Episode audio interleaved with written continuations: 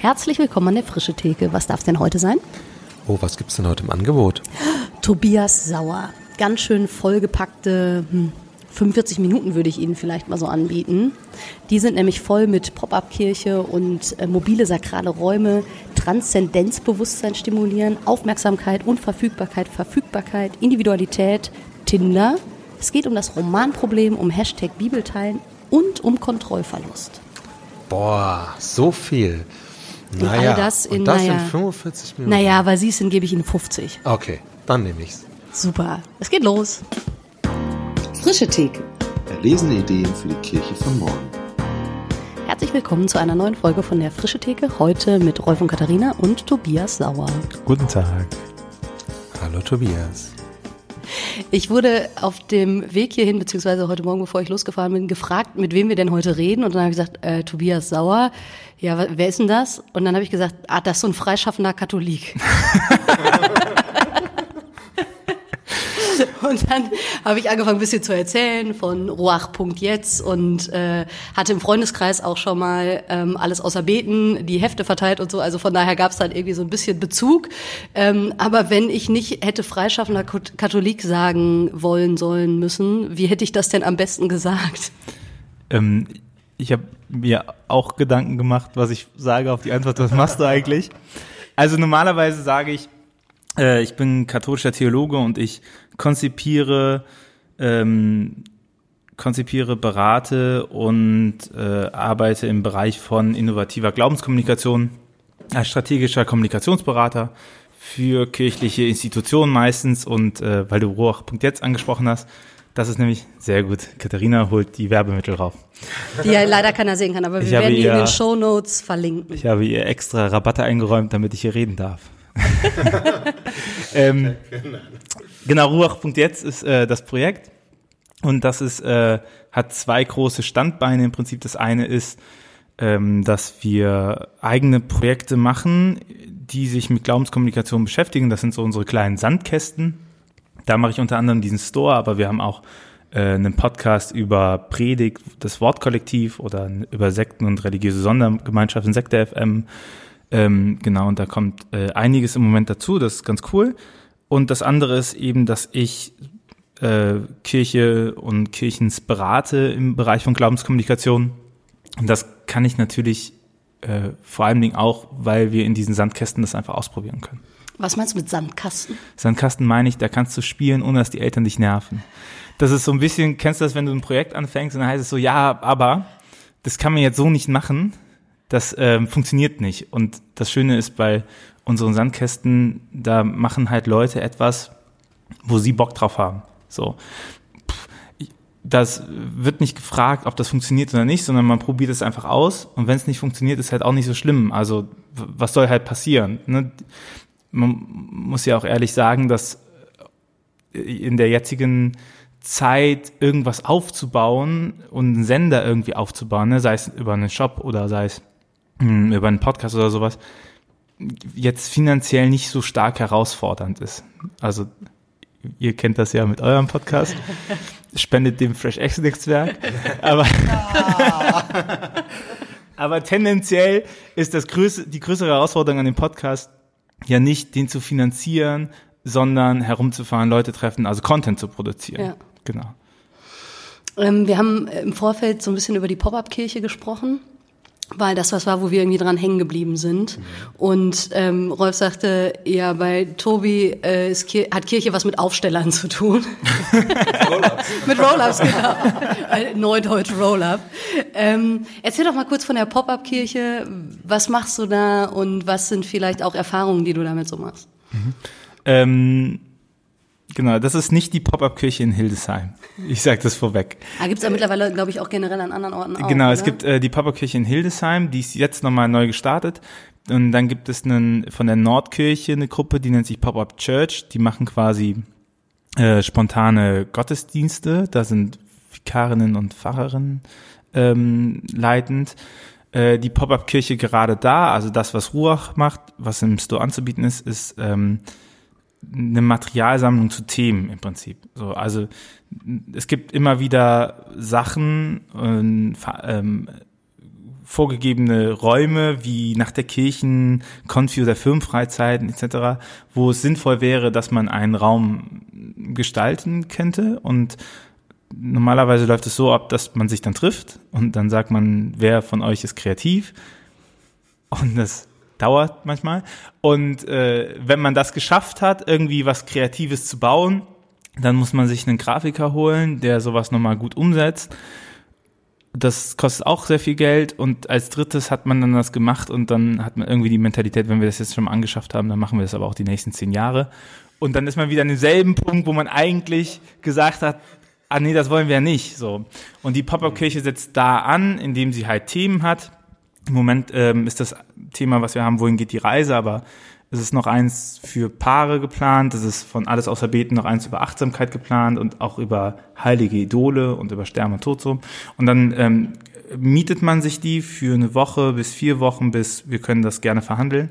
Ähm, und bekommt das Material zugesendet und das Material, was man eben nicht braucht, wie diese Roll-Ups, die schickt man nachher wieder zurück. Und die grundlegende Idee ist, dass äh, Kirche natürlich immer mehr ist als ein Kirchengebäude. So, natürlich, die funktionieren auch in einem Kirchengebäude und so, aber äh, letztendlich sind wir alle mobil und wo, warum sollen sakrale Räume nicht auch mobil sein? So, sakrale Räume, also das Kirchengebäude als sakraler Raum hat seinen Wert. Das heißt aber nicht, dass man auch sakrale Räume schaffen kann durch die Menschen, die da eben arbeiten und was machen und sich bewegen.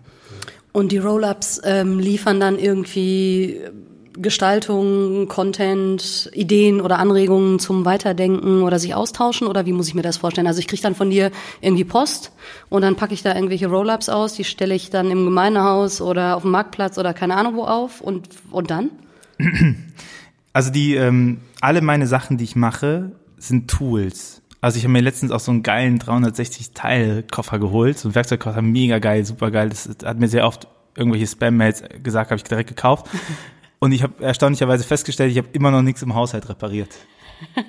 Gar nichts. Es ist alles noch so, wie es ist. Und, aber der Koffer ist so ein heiliger aber Schrei. Der ist schon ziemlich gut. Äh, und deswegen es sind Tools. Also das ist Material und es gibt eine Basiskonfiguration, die sieht so aus, dass es eben äh, fünf Roll-ups gibt. Jetzt bei der einen Pop-up-Kirche, die anderen können auch anders aussehen, aber es gibt fünf Roll-ups. Äh, zu jeder gibt es eine Aktion und es gibt ein Begleitheft. So, und wie man das jetzt zusammenbaut, ist, ne, man kann natürlich die Reihenfolge machen, aber man kann auch das Begleitheft vorne als Verben nehmen. Ich kenne äh, Leute, die haben das Begleitheft äh, genutzt als eigenständiges Heft im Schulunterricht oder so. Ne? Also, oder ähm, es gibt Komplimentekarten, wo Komplimente in, unter den Rubbellos versteckt sind. Äh, ich kenne ich kenn Vertrauenslehrer, die haben das gekauft und haben gesagt, na ja, das möchte ich gerne den Schülern mitnehmen. Ne? Und dann nehmen sie sich nur einen Teil des Materials raus mhm. und machen das so. Also das also du stellst was zur Verfügung und ich überlege, wie passt das in meinen Kontext und dann passe ich das an das an, was ich eben bei mir vorfinde. Ja, weil du, du weißt ja auch äh, am aller, allerbesten, was zu dir passt und was zu dem Raum passt und zu den Menschen, die, mit denen du zu tun hast. Ne? Das kann ich ja aus der Ferne gar nicht so genau wissen. Ja. Du kriegst ja bestimmt, also du hast jetzt schon einiges durchgeführt, ne? Ähm, was hast du dabei gelernt oder was für Feedback kriegst du von den Menschen? Ich war jetzt am Samstag tatsächlich das erste Mal auf einer Tagung, wo äh, eine kam und sagte mir, ich habe mich extra wegen Ihnen angemeldet. Ich weiß nicht, ob das so sympathisch ist, wenn man das öffentlich erzählt. Ach, wir können da ja. umgehen. Ähm, Rolf hat gesagt, ich darf nachher gucken, was geschnitten wird. Nee, ähm, das ist äh, kann ich mich nicht dran erinnern. Super schön. Eigentlich das schönste Feedback, was ich bekomme, ist, äh, wenn Leute sagen, dass ähm, ich sie inspiriere, weil das überhaupt gar nicht so mein krasser Plan ist. Erstmal so in erster Linie. Also ich bin, ich sage, ich bin kein Seelsorger, ich bin kein Prediger, ähm, ich bin jetzt niemand, der eine Gemeinde leiten könnte oder sowas und will ich auch gar nicht so. Ähm, und wenn dann trotzdem Leute merken, in dem, was man macht, ne, ähm, in, in den unterschiedlichen Art und Weisen, dass man für das brennt und dass man das ehrlich meint und dass ähm, man sich da reingekniet hat, so und dass man nicht einfach gesagt hat, ja, ich wurde hier für einen Vortrag gebucht und gut, ab eine Stunde. Äh, Erzähl ich mal was. Ja, Passierengehalt. So, ihr seid der Kirche, ihr haltet das eh aus, egal was ich euch sage. So. äh, und ihr seid auch gewohnt, dass ihr nicht geht, wenn es euch nicht gefällt. Ja, und dann ich, ich mag's, ich mag's, wenn äh, wenn es an den Punkt kommt, wo man vielleicht auch merkt, dass die ehrlich das überhaupt nicht gut finden, was man vorne sagt. Oder dass halt auch wirklich ehrlich Leute inspiriert sind an der Stelle. Das ist so ein, auf jeden Fall ein schönes Feedback, was ich bekomme. Und was hast du ähm, sozusagen an Learnings für Kirche? Ja, ich äh, darf man die Fragen umformulieren. Auch sympathisch, würde ich sagen. Auch sehr Ja, sympathisch. natürlich darfst du. Ähm, also ich, ich glaube, was besonders an meiner Arbeit ist, ist der Ansatz, den ich verfolge. Also mir wurde jetzt äh, ein paar Mal gesagt in den letzten paar Wochen, dass äh, alles außer Beten und sowas äh, implizit Glaubensverkündigung wäre. Und das stimmt nicht. Das ist explizite Glaubensverkündigung, aber das ist auf einem anderen Teilgebiet. Also wir haben, wenn wir Glaubens, also wenn das Glaubenskommunikationsmodell, mit dem ich arbeite, ähm, was auf meiner Magisterarbeit beruht und also nicht nur da, sondern auch Hana, Skillebecks und Tillich so vortreiben für die, die für die Literaturnerds unter euch. Die Quellenangaben sind in den Show Notes. Ähm, das äh, es gibt im Prinzip zwei große Bereiche. Das erste ist, dass man äh, äh, guckt, dass man A, Vertrauen erstmal schafft, erste Stufe, so ist was, wo wir stark scheitern, ähm, Kontaktflächen herstellt und dann, ich nenne das Transzendenzbewusstsein stimulieren, also Räume, Zeit, Orte eröffnen, wo sich Leute darüber Gedanken machen, ähm, was das Meer ist. Also ob Tee mehr ist als Krümel im Fließpapier, Freundschaft mehr als Geben und Nehmen und Liebe mehr als Hormone. So, so. Und äh, dann kann es sein, dass die Leute eine äh, Disclosure-Erfahrung machen, so, so nennt das Skillebacks, also eine, eine aufschließende, enthüllende Erfahrung, die halt sie auf die Transzendenz weist, so und dann mit dieser Transzendenz ähm, eine Beziehung eingehen. Und dann äh, kommen, dann ist die zweite, zweiter großer Teil, das ist eben Transzendenz, äh, Transzendenzerfahrung und Transzendenzbeziehung reflektieren. Und das ist so eigentlich so das klassische Trau äh, Glaubensleben. Ne? Wenn ich nur Transzendenzerfahrungen habe und ich reflektiere sie nicht, dann laufe ich irgendwann mit einem weißen Kleid durch Jerusalem. Und wenn ich Das möchte ich sehen. soll ja mal vorgekommen sein. Äh, und wenn ich halt immer nur Transzendenzbeziehungen reflektiere und gar nicht mehr weiß, warum ich das mache, also was reflektiere ich da eigentlich, dann ist es halt inhaltsleer, also dann verfalle ich so eine Ritenfrömmigkeit.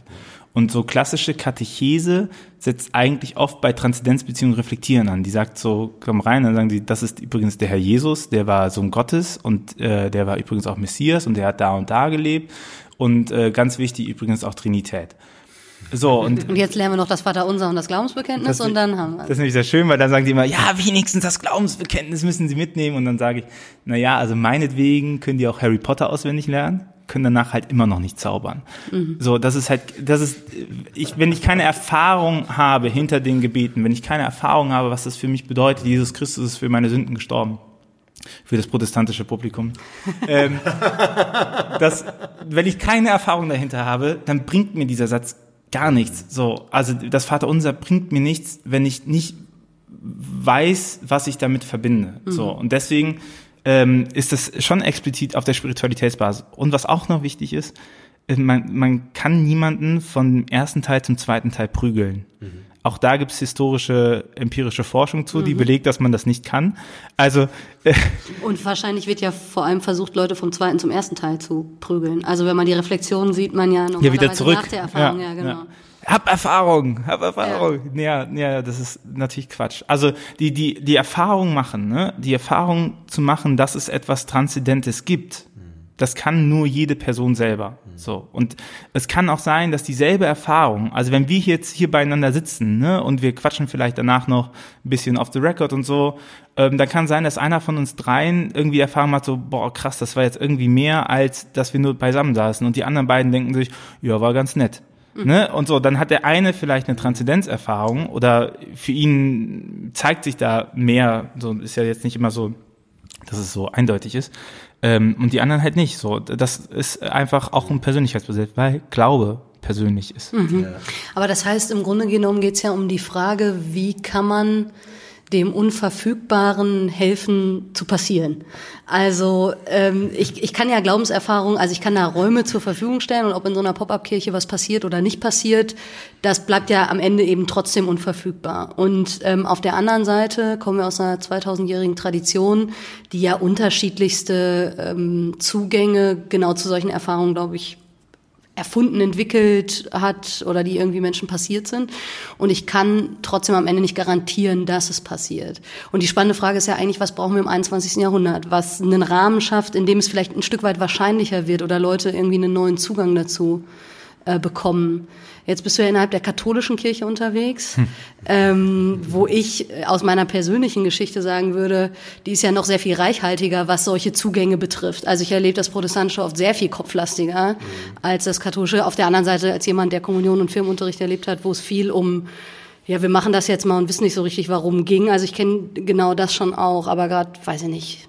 Also habe viel auch erlebt irgendwie in Zugängen, was da besser ist ähm, oder was mir geholfen hat, da wirklich einen Raum für zu schaffen. Wenn du jetzt sagen würdest, Glaubenskommunikation ähm, im 21. Jahrhundert, inwiefern unterscheidet sich das vielleicht? Oder was kann man im 21. Jahrhundert über so Räume ähm, sagen, die das verfügbarer machen? Was würdest du Leuten mit an die Hand geben, die genau das machen wollen?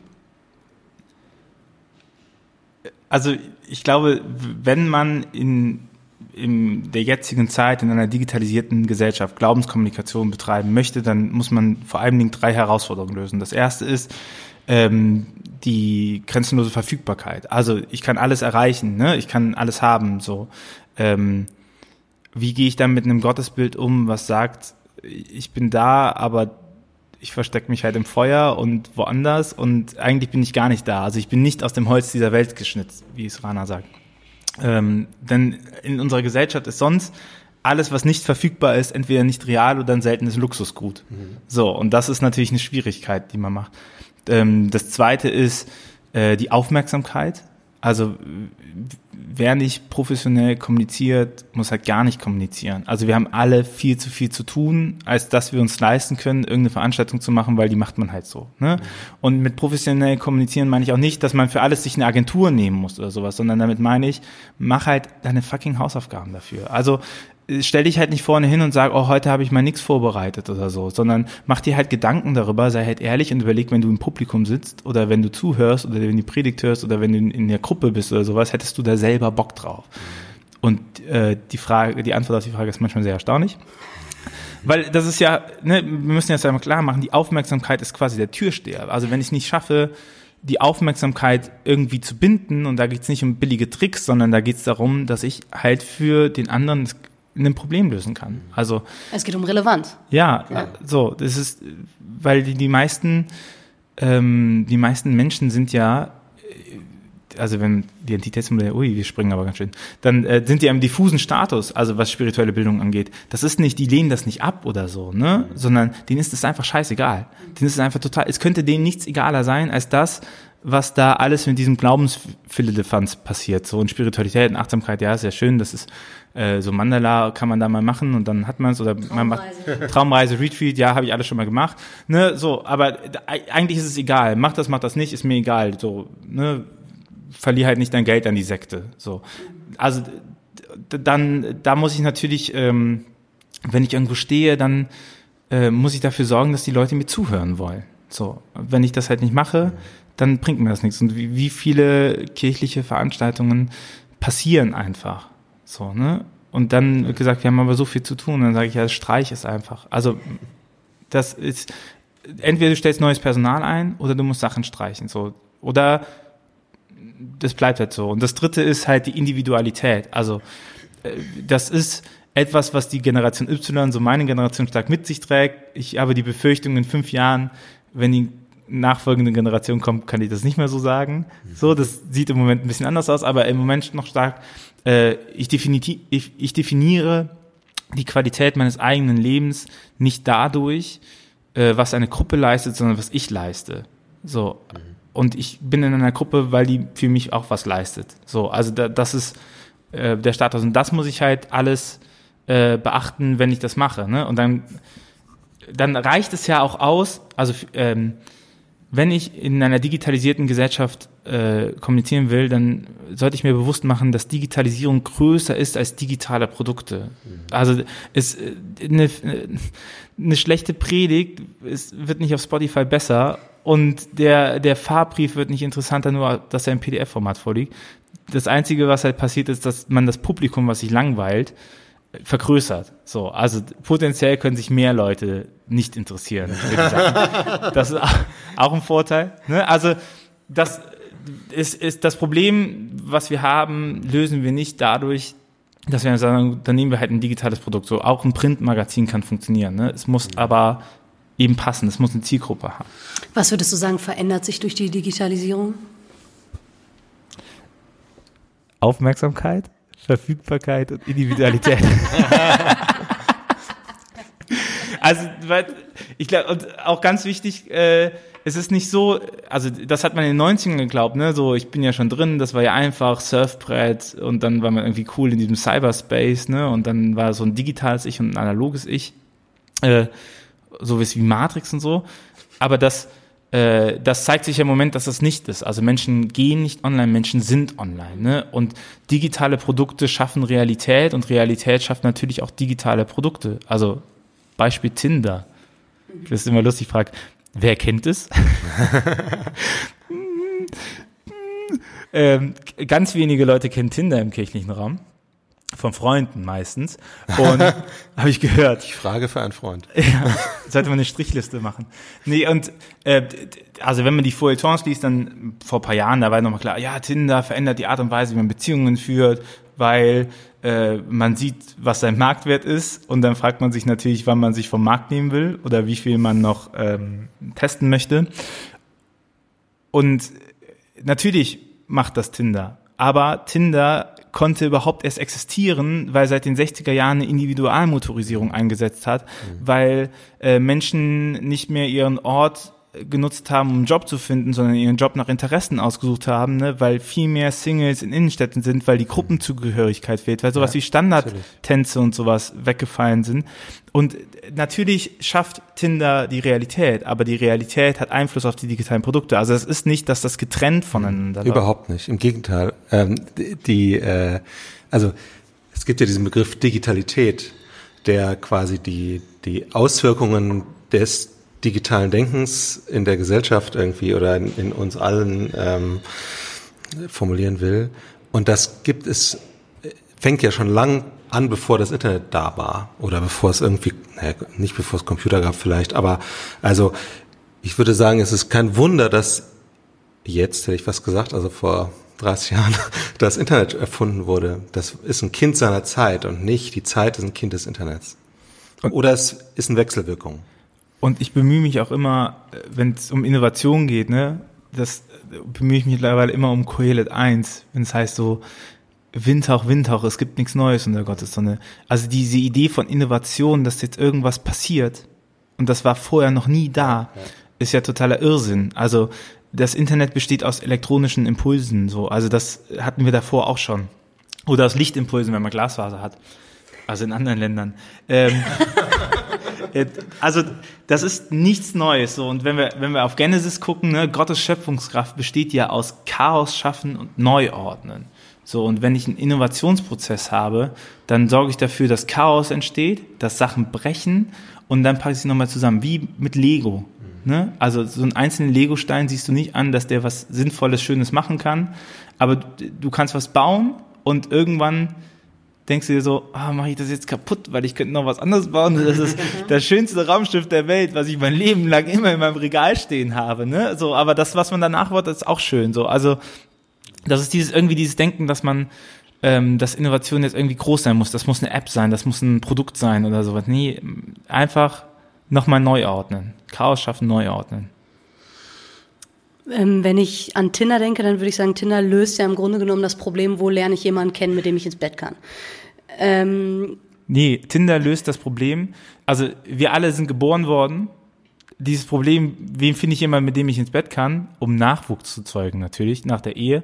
Ähm, ja, wir sind im katholischen Gast hier. Genau. Ähm, um Nachwuchs zu zeugen nach der Ehe. Äh, das haben unsere Eltern ganz gut selber hinbekommen. Was Tinder löst, ist das Problem des ersten Kontaktes. Ja, genau. Also, dass also ich, wo lerne ich jemanden ja, kennen? Wenn ich dir einfach auf Facebook schreibe, hey, du hast aber schöne Haare, dann werden wir wahrscheinlich nicht mehr so viel miteinander reden. Oder nur noch über einen Anwalt. So. Und, und Tinder löst das, indem es halt sagt, so hier, da und, ne, die beiden finde ich gut. Früher hat man das über, ähm, über Standardtanz zum Beispiel, also ein Beispiel. Ne? Schützenfest natürlich mit viel Alkohol, aber Standardtanz mit Frauen- und Herrenwahl, weil dann konnte man jemanden auffordern und sagen, hast du Lust mit mir zu tanzen? Und es war nicht creepy. So. Sondern es gehörte dahin. Und, und dann hatte man auf einmal einen Ort, wo man miteinander reden Ja. konnte. Ja. Wir haben jetzt vorhin ja schon ein bisschen, Der- Entschuldigung, also es hat auch, es eröffnet auch Räume, in dem, wo Leute quasi dieselben Ziele haben. Ja. Äh, ich sage ja immer so ein paar Sachen, wo ich gerne Projekte für hätte, wie ich äh, Projekt Glaubenskommunikation über Tinder, finde ich sehr interessant. Ja, weil ich würde da gerne nochmal anknüpfen, ähm, denn ich glaube, für viele Leute ist das bei Kirche nämlich eben nicht klar. Was lösen die eigentlich für ein Problem, was ich, also was ich real existierend habe oder wodurch entsteht irgendwie die Relevanz, die da ist. Und im Grunde genommen bist du ja damit auch genau eingestiegen. Dieses, du musst eigentlich fragen, was für ein Problem löst du eigentlich? Ähm, würdest du sagen, dass man das für Kirche ein Stück weit universalisieren kann? Oder muss jede Gemeinde vor Ort halt sagen, okay, die Frage müssen wir uns neu stellen? Ich glaube, das ist ein, eine Frage, die sich jeder selber stellen muss. Also ich habe, ich möchte nicht so großes Kirchenbashing machen, weil es schon, es gibt ja nicht. es gibt ja prinzipiell viele, viele gute Leute, so. Aber die guten Leute, die es halt gibt und die das arbeiten, die wissen halt, was sie machen. Ne? Die, und deswegen arbeiten die gut. Und das kann auch jemand sein, der macht seit 30 Jahren Jugendarbeit noch mit Gitarre. Das kann auch noch funktionieren. Das hat aber mit der Person zu tun. Ne? Und also ich nenne das das Romanproblem. So viele Leute denken, dass sie einen Roman schreiben können, wenn die Gesellschaft sie nicht aufhalten wird. Die Gesellschaft, das ist so, ich muss arbeiten und dann habe ich noch Kinder und dann muss ich das und das machen, so, das ist alles ganz schön anstrengend. Und dann gibst du diesen Personen einfach mal 1000 Euro für eine Woche und einen Stift und Papier und sagst, jetzt schreib doch mal deinen Roman. Und die werden feststellen, ach fuck, Das ist gar nicht die Gesellschaft. ich weiß gar nicht, was ich schreiben soll eigentlich. So, das war so eine Idee, aber was ist mein erster Satz? So, was, was mache ich denn? Und ne, und jetzt guck mal auf ähm, äh, Debatten, die wir führen. Wir führen so oft Strukturdebatten, dass gesagt wird, wir brauchen das und das, damit irgendwas passiert. Also wir brauchen, wir brauchen einen Fonds für Bloggerinnen und Blogger, weil dann können Leute bezahlt werden dafür wir brauchen, dass jemand die Stellen eingeräumt wird, um das zu machen. Und ich sage, nee, das ist totaler Käse. Also wenn das jemand kann, dann bin ich der Letzte, der sagt, dafür sollte der nicht auch Prozente bekommen in seiner Arbeitsstelle und das auch weitermachen. Also wie mit Theresa Lieb zum Beispiel es ja geschehen ist. Ne? Aber niemand wird auf einmal kreativ und macht guten Content, nur weil er die Stelle dafür hat. Das ist totaler Irrsinn zu glauben. Also äh, das funktioniert, also vielleicht funktioniert es mal, aber zu sagen so, ach ja, Juppel, du weißt, deine Predigten sind okay, ja, hier ist Instagram, du hast jetzt 50 Prozent dafür. Das ist so ein bisschen wie diese 50 Prozent Jugendstellen, die man hat, die halt nachher auch alles Mögliche machen müssen, so, was man halt so macht, ne? Also, deswegen, äh, halt drauf gucken, was kann ich eigentlich, wo bin ich gut, was macht vielleicht mich auch besonders, was kann ich, was kein anderer kann, ne? Und das muss ja nicht das größte Ding sein, sondern vielleicht reicht es auch aus, weil es jemand äh, ist, der gerne reist und das mit seinem Glauben in Verbindung bringt. Oder weil er einfach sagt, hey, du kannst halt ganz gut reden oder du kannst ganz gut Texte schreiben oder deine Bilder sind schön oder so. Ne? Also das reicht ja aus, um zu sagen, okay, das ist eine Kompetenz, die ich habe, die entwickle ich weiter für meine Arbeit. So. Ähm, ich habe äh, einen Artikel über das Wochenende gelesen, wo du jetzt im Bistum Essen warst und es ja unter anderem irgendwie um Sherry, Sherry Lady ging. Könntest du es einmal für uns singen? Ähm, ja, ja, danke schön. Das hat Rolf scheinbar geschnitten, wenn ihr das nicht gehört habt. Bra. Und da ging es ja darum, dass, wenn ich zumindest wenn ich das richtig irgendwie zwischen den Zeilen mir zusammengedeutet habe, dass du sagst, ähm, guck doch mal, was die Baseline in den äh, biblischen Texten ist und was das mit deinem Leben zu tun hat und dann überleg, wie das neue Relevanz jetzt in deinem Alltag und dann vielleicht auch im Alltag von anderen haben kann. Ähm, Finde ich super, aber ist ja gar nicht so leicht. Wie kriegt man da einen Zugang zu? Weil ist ja immer einfach, also ganz kurz, um das Sherry Sherry, äh, Sherry, Sherry Lady Beispiel äh, aufzugreifen, es äh, ging darum, dass es irgendeinen Rapper gibt, der das dieses Jahr neu Der berühmteste oder erfolgreichste Künstler aktuell, ja, Capital Ja. Bra, ja. Bra. Jetzt wird peinlich. Ihr habt es ja gerade eben schon gehört. Genau, ihr habt das ja gehört. Wir brauchen schon Coverversionen und die Frage dann, wie oft covern wir irgendwie biblische Texte und fragen nicht, was ist eigentlich jetzt irgendwie neu dran für uns? Wie kriegt man da einen Zugang zu? Ne, also ich glaube, pr prinzipiell m, damit halt mal auf den Text zu gucken. Also das, äh, der, der Punkt bei dem Vortrag war ja zu gucken, naja, Coverversionen sind ja schön und gut und natürlich hat äh, Capital Bra mit Cherry Cherry Lady diesen, dieses wunderschöne Original von Modern Talking. ich hatte so einen scheiß wirklich. ähm, einer neuen Zielgruppe zugänglich gemacht. Ne? Und da könnte man auch sagen, das ist ja auch bei Bibeltexten sinnvoll, dass neue Zielgruppen, ne? Volksbibel funktioniert zum Beispiel so, liebe Grüße an dieser Stelle. Ähm, man covert das einfach und man, man, man bleibt also in dem, was der Text vorgibt und ändert Sachen. Dann ist es halt nicht mehr Jesus von Nazareth, sondern Kevin aus dem Märkischen Viertel. So, ne, und dann sind es nicht mehr Könige, sondern dann sind es die Schrotthändler, die vorbeikommen. Also dann ist beim, beim Herzigen Samariter äh, ein Teenager mit Kopfhörern, der dran vorbeigeht oder sowas. Aber das Problem daran ist, dass wir dann immer in der Denkwelt des ursprünglichen Textes bleiben. Und die Denkwelt der Bibel ist eine patriarchale, römisches Reich, Nahe Osten, ähm, so äh, nicht gleichberechtigt, so das äh, hat seinen Wert in den Bibeltexten, aber niemand würde ja behaupten, dass zu Gottes Botschaft gehört, es braucht einen König oder so. Oder es braucht äh, Wanderprediger oder sowas. Ne? Also dieses, dieses ganze Setting, was damals da war. Und dann nochmal zu gucken, nehmen wir die Messias-Geschichte. Die Frage, wenn ich heutzutage nochmal eine Messias-Geschichte erzählen würde, was ich natürlich nicht machen würde, weil dann komme ich ja nachher ins Theoretische. Aber dann wäre die Frage, wie würde uns Gott eigentlich heutzutage erklären, dass seine Macht eine ganz andere ist als die, die wir kennen. So, wie würde uns das Gott heutzutage erklären? Weil das erklärt er, also das ähm, ist ja in der, Gesch der Weihnachtsgeschichte nochmal drinne. Ne? Die ist ja auch, sorry, haltet euch die Ohren zu, wenn ihr es nicht hören könnt, die ist ja auch konstruiert. Also Jesus ist wahrscheinlich nicht in der Krippe geboren worden. Das, es hat auch nicht geschneit. Das schockt die meisten Europäer. geschneit? Ja. Jesus war wahrscheinlich auch nicht weiß. Das ist auch, auch eine krasse Erkenntnis, Hist- ja. Erkenntnis, nee, aber ähm, das hat, ne- das hat ja eine Glaubensaussage drin. Und deswegen existiert das ja. Die Erde ist auch nicht in sieben Tagen geschaffen worden. Auch das, das wird heute der, Stimmt ja auch nicht, sie wurde in sechs Tagen geschaffen. ja, das kommt drauf an natürlich, ob du den siebten Tag zur Schöpfung mit dazu zählst. Ich als Freiberufler würde das tun. Ich arbeite wie Gott am siebten Tag. Jojo, das.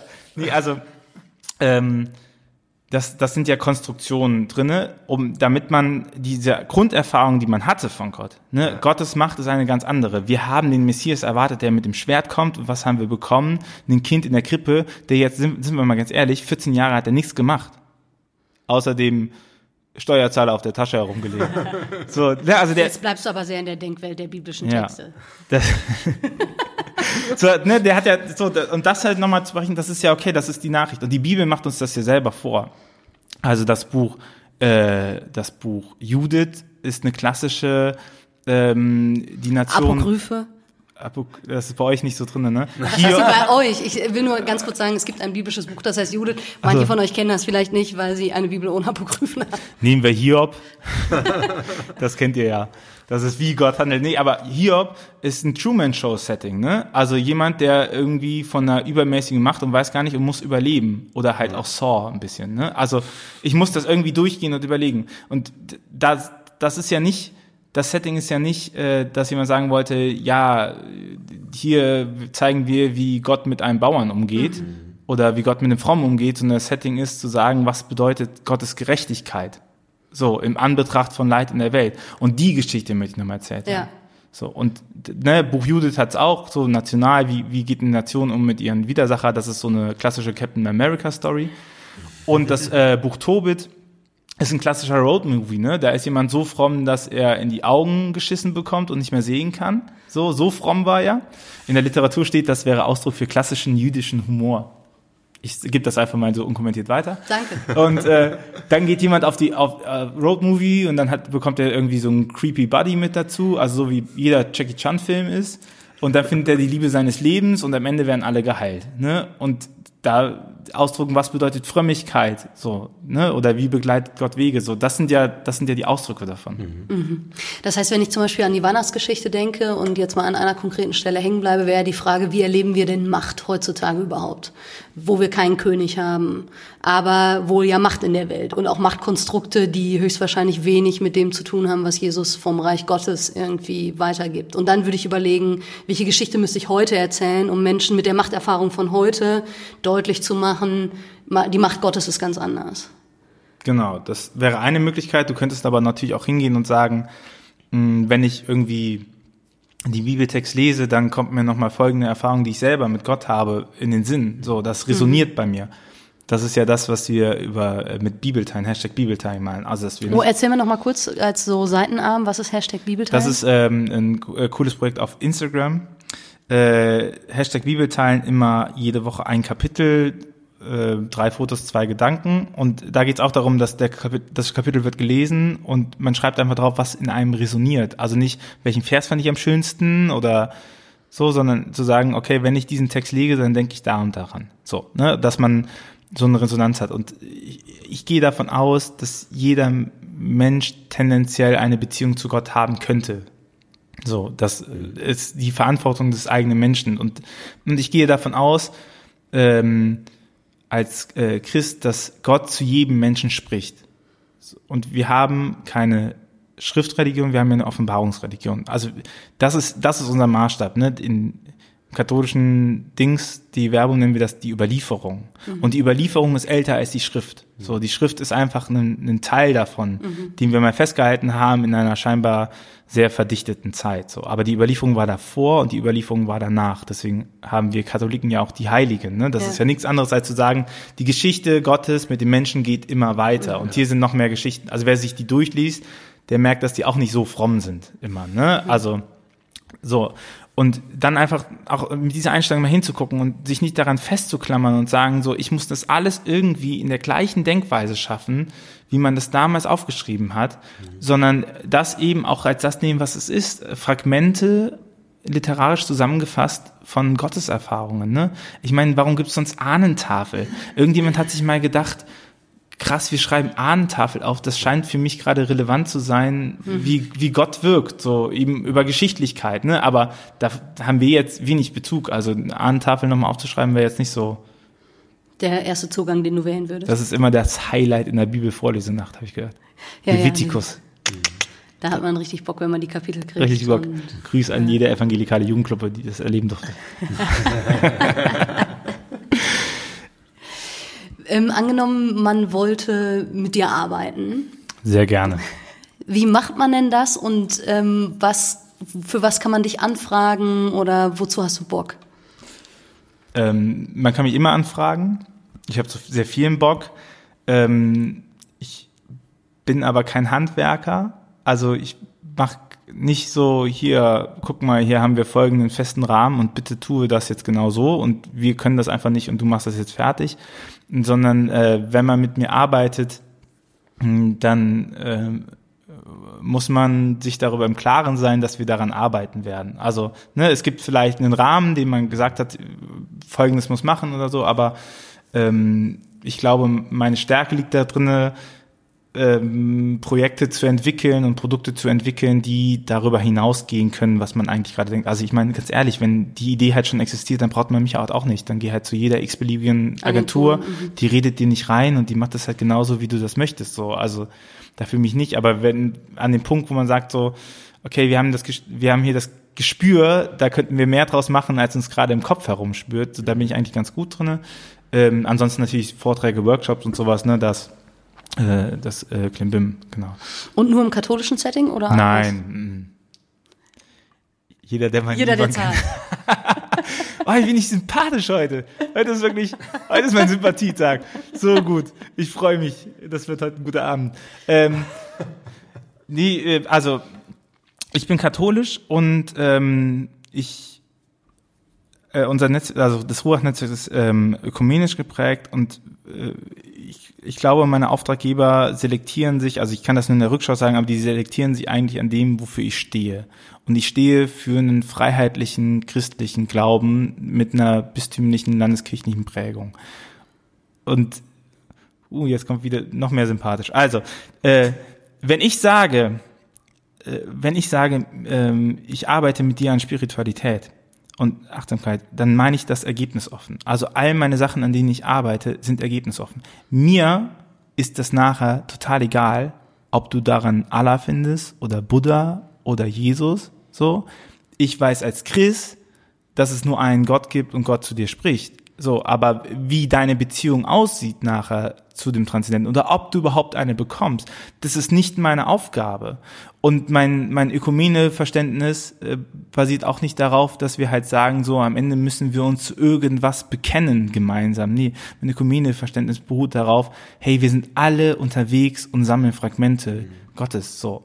Und das, das ist was, wovon ich lerne. Also wenn ich mit Leuten, wenn ich Produkte mache, dann sind die so gestaltet, äh, dass, dass die anderen mir was beibringen. So, und einfach, wenn ich mal auch mit Gruppen arbeite, dann sollen die mir auch was beibringen. Wenn ich mich da vor eine Gruppe vor Krankenpflegeschülerinnen setze und sage denen so, pass mal auf, hier kommt Nächstenliebe und dann ratter ich denen was runter, ja gut, dann kann ich denen halt drei Stunden beim Schlafen zugucken. Ne? Also, also das machen wir uns das vor und das bringt mir ja auch nichts. Also ich meine, das, was ich sage, habe ich ja auch schon öfter mal gehört. So, also das ist ja für alle im Raum Zeitverschwendung. Ne? Und ich glaube, daran selektieren sich dann ganz gut die äh, Auftraggeber, die das halt gut finden und nicht. Ich würde sonst langsam irgendwie zu einer abschließenden Frage kommen, zu ähm, woran arbeitest du gerade konkret? Das würde mich nochmal interessieren.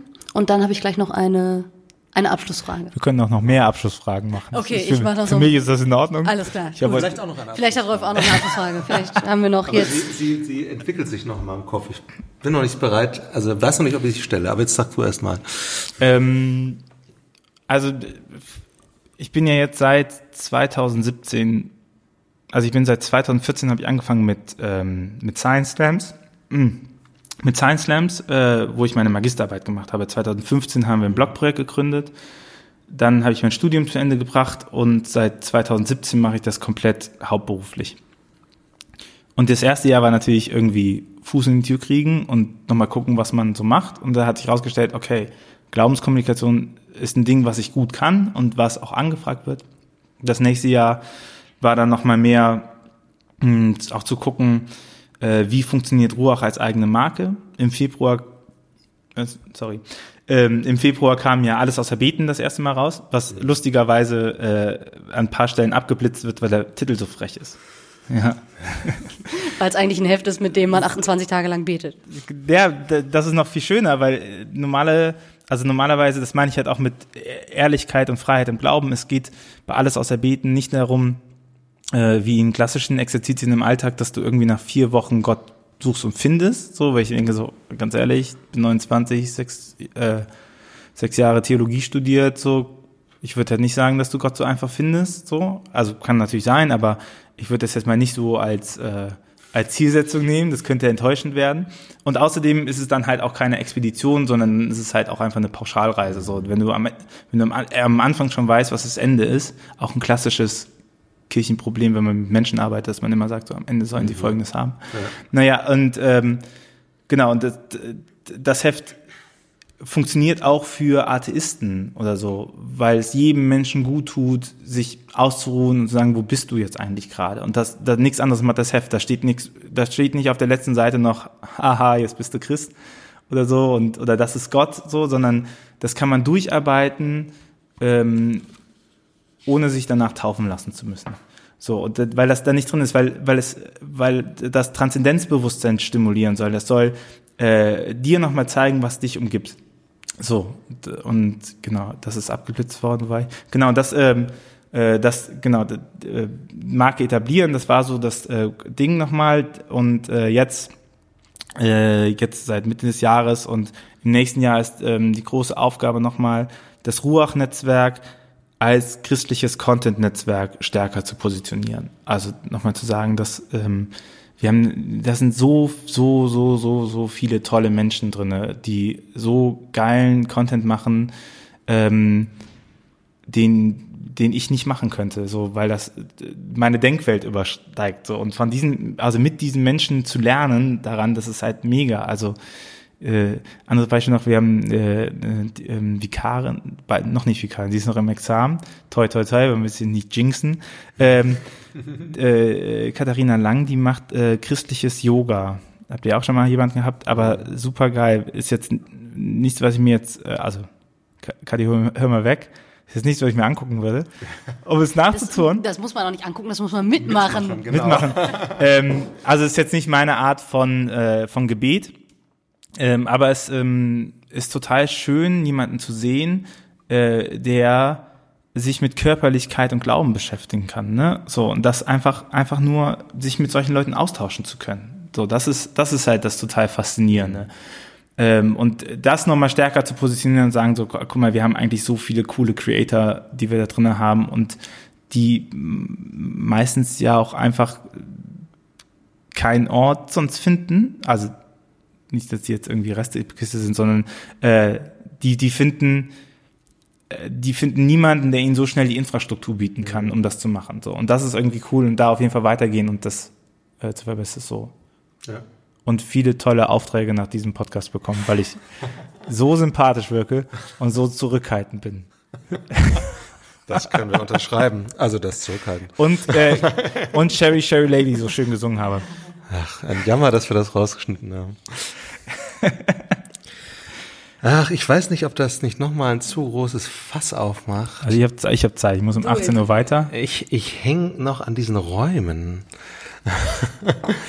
ähm, also wir reden ja bei Fresh X noch ganz viel von Räume eröffnen und Räume aufmachen und so. Und als du vorhin dieses Tinder-Beispiel gebracht hast, hat, war irgendwie so dieses, ja, da ist ein Raum, wo, wo ganz viele Probleme wegfallen, weil Sachen geklärt sind. Also ich, wenn ich mich da anmelde, will ich schnellen Sex oder zumindest irgendwie eine Beziehung. Kaffee trinken.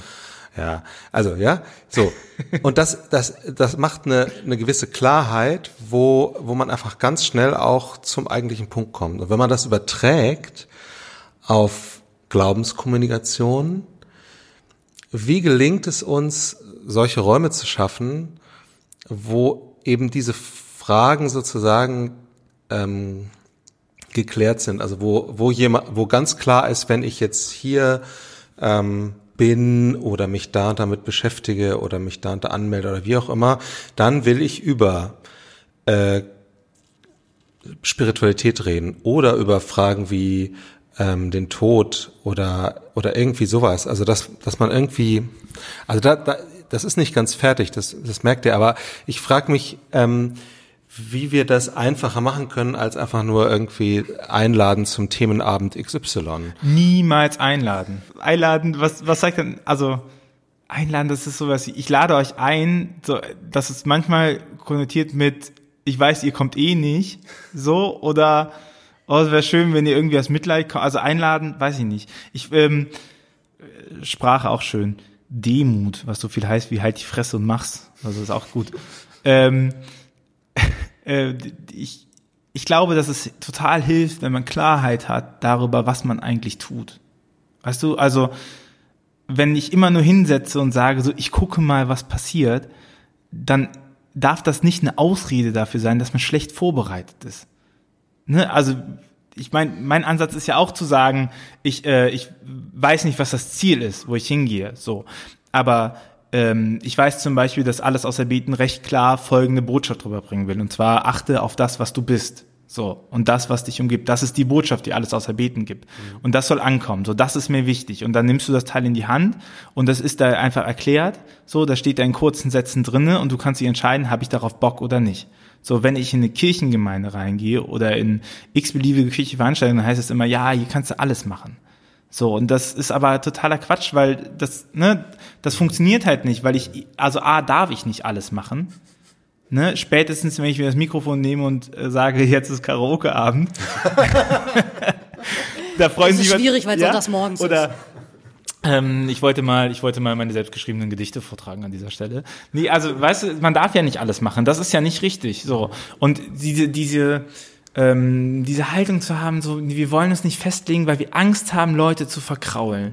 Das sorgt nur dafür, dass halt niemand kommt. So, ne? Weil niemand weiß, wofür es gut ist. Also wie oft hat man dieses, dieses Gefühl so, ja, an wen adressierst du dich jetzt eigentlich? Was ist so, also ich will jetzt keinen so Zielgruppenfetischistentum hier aufmachen oder sowas, aber ähm, wie gesagt, die, die äh, guten Leute in Kirche, ne, das, das hat nichts mit ähm, Konfession zu tun und das hat nichts mit Stellenwert zu tun innerhalb der Hierarchie oder sowas, aber die, äh, man erkennt die Guten daran, äh, dass sie A, Kritik aushalten und B, dass die wissen, was sie tun. Ne? Also die wissen noch nicht, was da rauskommt, aber die sagen so, ich möchte Folgendes ausprobieren und deswegen mache ich das jetzt mal. So und dann breche ich das ab und mache ich was Neues und so. Die, die haben ihr Warum geklärt. So Ne? Und das muss ich halt auch für so einen Raum. Ich kann nicht einfach, das meine ich mit ist so, ich kann nicht einfach die Pop-Up-Kirche in den Raum stellen und sagen, jetzt muss ich nichts mehr machen, sondern ich muss mir Gedanken machen, okay, ich buche die für folgenden Grund und das und das mache ich. Und so stelle ich mir das vor. Und das kann danach immer noch scheitern, aber dann kann ich, dann weiß ich halt zumindest, okay, diese Zielrichtung hat scheinbar nicht funktioniert. Mhm. Ne? So. Das ja. ist, ich, sagen wir es, ganz, ganz konkret, ne, auch auf FreshX bezogen. Nur weil du dir ein Sofa irgendwo reinstellst, hast du kein FreshX.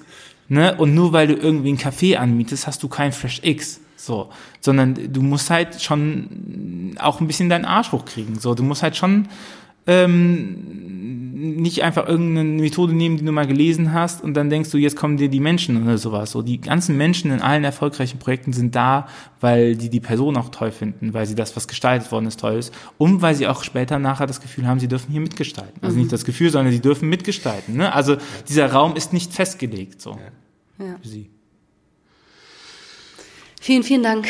Das waren weiß nicht, 45 Minuten oder so, etwas mehr äh, vollgepackte 54. Gedanken. Ja, nee, dann gehen noch ein paar Minuten runter. ähm, Was? Sherry muss mehr aus. Also ja, mit Sherry, Sherry, also ich sehe hier 60 Minuten steht hier. 75 Minuten steht hier. Wenn das kürzer ist, dann wisst ihr, wie viel. ich hatte ja noch eine Abschlussfrage. Also ich habe das Glaubensbekenntnis gebetet von unten. Wir haben ja jetzt und Exorzismus gesprochen. viel äh, über dein, was dir wichtig ist und dein Warum und so weiter gesprochen. Aber wenn du noch mal in einem Satz zusammenfassen müsstest, was wünschst du dir von Kirche? Wie würde das lauten? Ähm, ich wünsche mir von Kirche, dass äh, sie den Mut zu Kontrollverlust lernt. Mhm. So, dass sie auch einfach manchmal sagen kann, dann mach halt, so, dann lass halt los, so, das auf ganz vielen Ebenen, also, dass wir, dass wir diese Angst überwinden, äh, dass, dass, äh, ich habe es in den Text so formuliert, dass ich gesagt habe, naja, wenn ich dachte, ich, ich denke, wenn ich Gott irgendwie festhalte und ihn beschreiben kann, ne, dann geht sie nie wieder weg. Dann bleibt sie immer bei mir. Dann habe ich sie quasi aus der Zeit gerissen. Ne? So, das ist so eine, so eine Vorstellung, äh, die ich auch selber hatte. So, aber nochmal sich klar zu machen, nee, eigentlich bestehen Beziehungen aus Freiheiten. So und niemand bleibt bei jemandem nur, weil man sagt, du darfst nicht weggehen. Und das ist, das machen, wenn wir einen Dogmatismus anwenden, dann sagen wir, ja, wenn du weggehst, kommst du halt in die Hölle. Ne? Das ist nichts anderes als zu sagen, äh, wenn du gehst, bringe ich mich halt um. Das ist ein zu krasses Beispiel, weil weiß es nicht so. Ne, also dieses so Zwang aufbauen und zu sagen, nee, das können wir nicht machen, weil dann verärgern wir den und den und ich denke, ja, dann nicht, also es muss mich auch nicht jeder gut finden so, mhm. und das tut auch nicht jeder und das ist halt auch voll in Ordnung.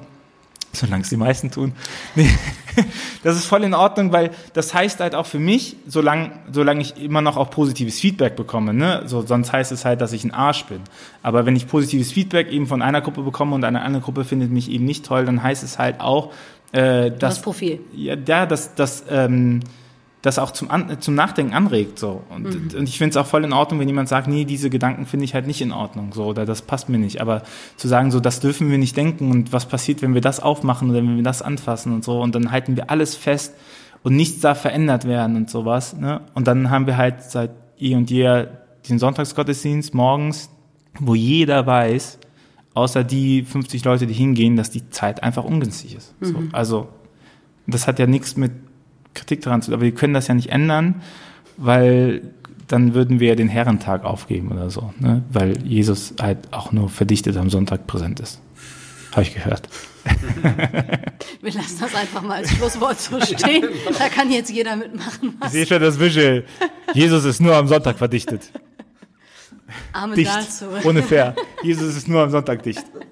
Amen. Lieber Tobi, vielen, vielen Dank, dass du uns ein bisschen in deine Leidenschaft und dein Herz hast gucken lassen und viele Gedanken, Anregungen gegeben hast und alles weitere auf ruach.jetzt oder wenn man dich bucht ähm, oder unter Hashtag Bibelteilen auf Insta. Oder einfach anschreiben. Vielen Dank und Bis zum nächsten Mal. tschüss.